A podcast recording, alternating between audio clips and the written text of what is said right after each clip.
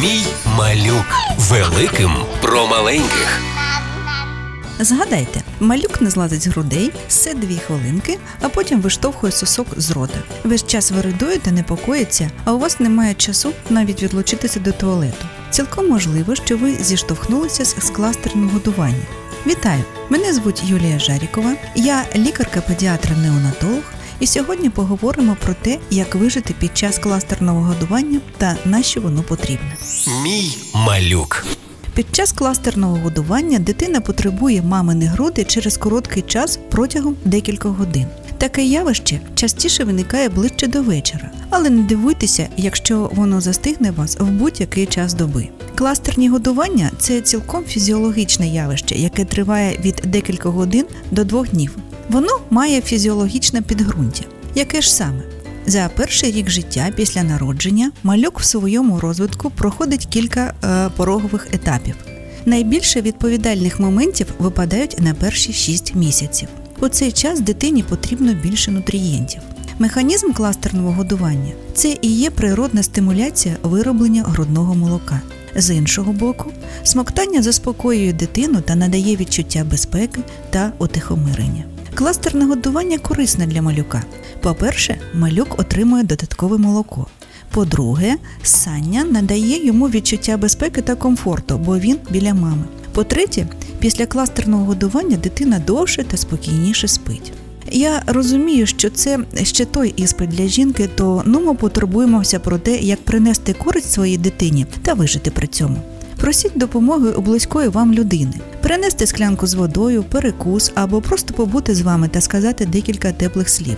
Вдосталь пийте рідини. Вчіться розрізняти ранні передвісники голоду малюка, причмокування губами, швидке та недбале захоплення соска, а потім виштовхування його з рота. Це дозволить планувати свій час. Якщо кластерне годування виникає раптово, змиріться з цим. Щоб не вибитись з сил, потурбуйтесь про їжу, яку не потрібно готувати. Наприклад, цільнозернові хлібці, масло, солодкий чай, яблука тощо.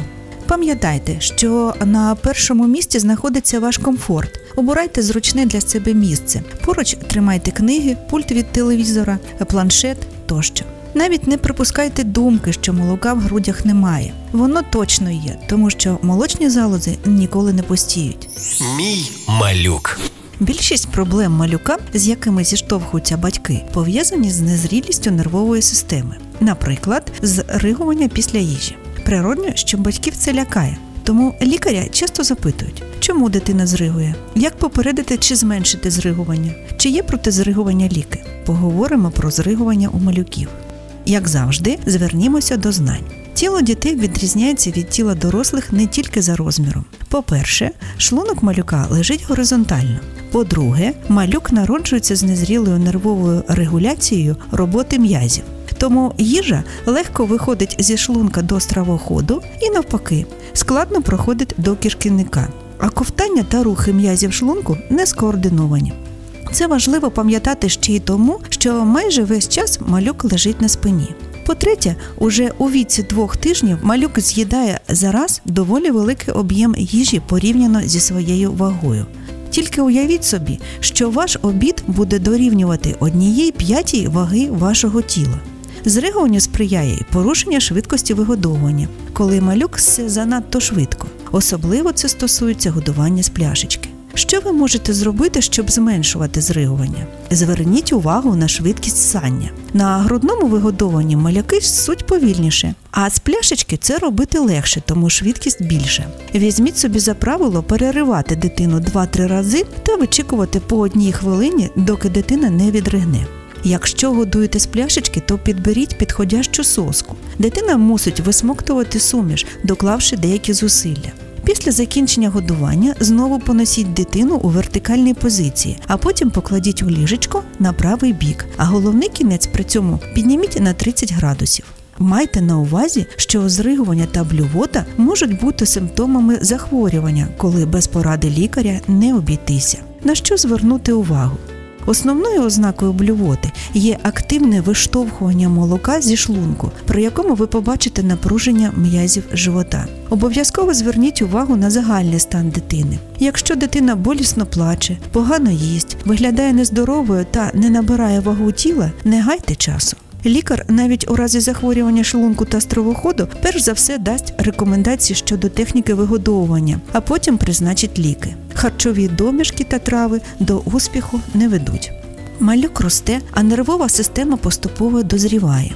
Тому приблизно у віці 6 місяців зригування проходять самостійно. Мій малюк. В перший місяць життя не тільки ви звикаєте до того, щоб стати матусею, а й малюк пристосовується до життя. Його внутрішнім органам не так вже й просто адаптуватися до нових умов, особливо непереливки кишківнику. Тому приділимо цьому найважливішому органові особливу увагу, бо часто саме від його роботи залежить здоров'я малюка та спокій його батьків. Розуміння, що таке лактазна недостатність, допоможе розібратися, що робити, якщо ви підозрюєте її у своєї дитини. Почнемо з фізіології. Основні процеси травлення проходять не у шлунку, як багато хто вважає, а в кишківнику. Саме в тонкому кишківнику фермент лактази ділить молочний цукор молока лактозу на дві поживні молекули галактозу та глюкозу. Це потужний виток енергії для стрімкого зростання та розвитку малюка в перший рік життя. А глюкоза ще й основна поживна речовина для головного мозку. Крім того, цей фермент контролює лактобактерії, що живуть в кишківнику вашої дитини. Коли їх кількість в нормі, вони допомагають травленню та засвоєнню молока. В разі нестачі лактази чисельність лактобактерій різко підвищується, а їхня надмірна активність спричиняє бродіння та утворення газів у дитини. До чого це призводить? Кожного разу невдовзі після годування животик дитини збільшується у розмірах від надлишкових газів. Матусю лякає занадто частий, рідкуватий, а інколи навіть піністий стілець та постійне зригування дитини. А малюк страждає від болю та не може заспокоїтися. Саме такий стан називають кольками. Не знаю, чи заспокою вас, але ви точно не одні, тому що тимчасовий дискомфорт від нестачі лактази відчувають більшість малюків та їх батьків. Наскільки небезпечна тимчасова лактазна недостатність для малюка? Транзиторна нестача лактази не вважається захворюванням. З часом фермента виробляється все більше, і симптоми потихеньку зменшуються, аж допоки не вщухнуть зовсім.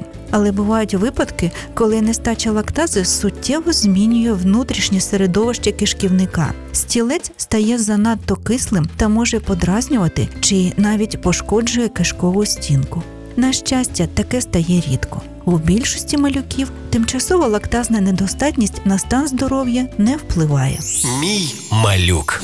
Моїй дитині три тижні. Після кожного годування плаче, спить погано, газики заважають. І так постійно. У мене вже відчуття провини та страх перед кожним годуванням. Нічого не допомагає. Ні еспомізани, ні всілякі плантекси. Порадьте, що робити. Таке питання з форуму мам.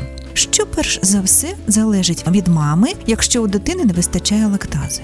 Коротенько нагадаю, що загалом молоко в молочній залозі умовно ділять на переднє та заднє. І саме в передніх порціях багато молочного цукру, який надає молоку приємний смак, але потребує багато фермента лактази для засвоєння.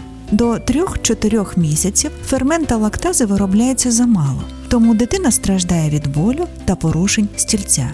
Як пережити тимчасову лактазну недостатність? Спочатку пропоную налагодити грудне вигодовування дитини. Годуйте малюка однією груддю, допоки він не висмокче повністю все молоко.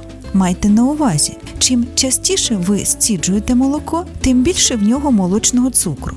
Щоб скоротити кількість стіджувань, прикладайте дитину кожні 2-3 години до тої ж самої груді. Так ви регулюєте не тільки кількість молока, а й його якість. Не прикладайте дитину до грудей аби як. Якщо приділити цьому час, то малюк правильно захопить груди та отримає заднє молоко, і животик буде більш спокійним. Пам'ятайте, що біль це ознака того, що дитина неправильно бере груди до рота. Ознакою, що ви все робите правильно, буде приємне для вас та безболісне годування, а також соски без тріщин. Не вірте, що життя болюче. Життя це практика. Обережно використовуйте накладки на груди, бо з ними складніше правильно прикласти малюка до грудей. Не пропускайте нічне годування, бо саме вночі виробляється більш жирне заднє молоко. Не переривайте ссання грудей відразу від того, як дитина наїлася. Нехай ще трошки посе. І знайте, що інколи вистачає декількох днів такого годування, щоб налагодився стілець та робота кишківника у малюка. Для повного визрівання фермента лактази необхідно 3-4 місяці. Всі ми важко переживаємо, коли у наших дітей щось не лагодиться. Природно, що хочеться допомогти. Але пам'ятайте, що діагнози може встановити тільки лікар, а ось правильний догляд залежить виключно від вас. Мій малюк. Про кольки у малюків ходять легенди та складаються міфи. Кольок бояться, з ними борються, їх намагаються попередити. Частіше за все вони з'являються саме під час адаптації після народження, не відносяться до захворювань дитини, але інколи суттєво травмують психіку батьків. Як полегшити кольки у немовлят це один з найчастіших запитів від дорослих. Під час ссання чи то грудей, чи то пляшечки з сумішю малюки ковтають повітря, яке подразнює шлунок та викликає болючі спазми. Перш за все подумайте, що малюк наковтався повітря, якщо він починає метушитися та швидко ссати. Зупиніть годування та надайте малюку можливість відригнути, і він стане спокійнішим. Існує декілька технік, але ми роздивимось найбільш поширену. Як ви можете допомогти своєму малюку? Застеліть своє плече шматком тканини, щоб зберегти свій одяг чистим. Дитину візьміть на руки так, щоб її животик був до вашої грудної клітини, а ваша долоня підтримувала її сіднички. Зберіть докупи пальці іншої руки та протягом однієї хвилини повільно плескайте малюка поміж лопаток спочатку вверх по спині, а потім так само донизу. Плескання можна замінити на м'яке розтирання у тих же напрямках. Притискайте свою долоню до спинки малюка щільно, проте м'яко. Головне, уникайте грубих рухів, щоб не нашкодити. Знайте, що не завжди можна почути звук відрижки, тому орієнтуйтеся на поведінку дитини. Протягом годування я рекомендую надавати можливість відригувати десь на середині та після закінчення годування. Спостерігайте за дитиною, і після нетривалої практики ви самі зрозумієте, що найкраще та скільки часу це займає саме з вашою дитиною.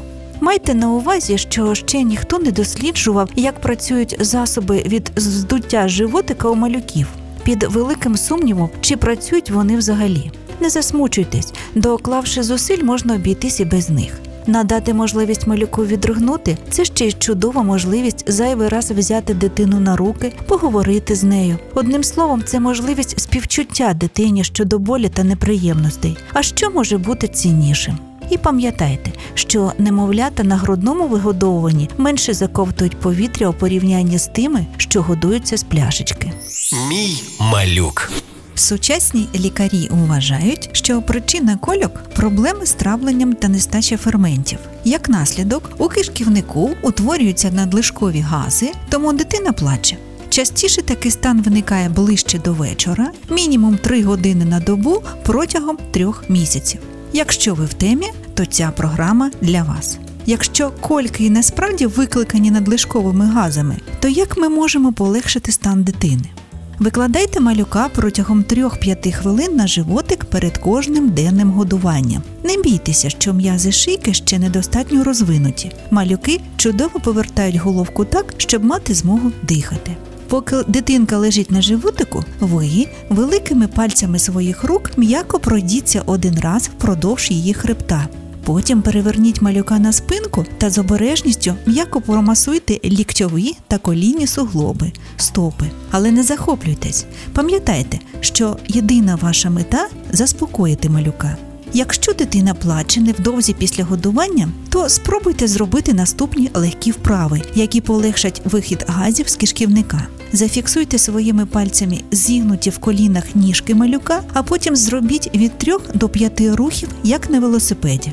Випряміть ніжки дитини, наскільки це можливо, підніміть їх догори та без надмірних зусиль підштовхуйте до животика. Часто під час такої вправи можна почути вихід газів, а дитина заспокоюється.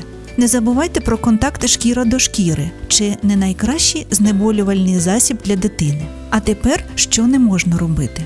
Вправи з так званої динамічної гімнастики погана ідея, бо різкі та занадто активні рухи можуть призвести до синдрому струшеної дитини. Ютуб вам точно не помічник.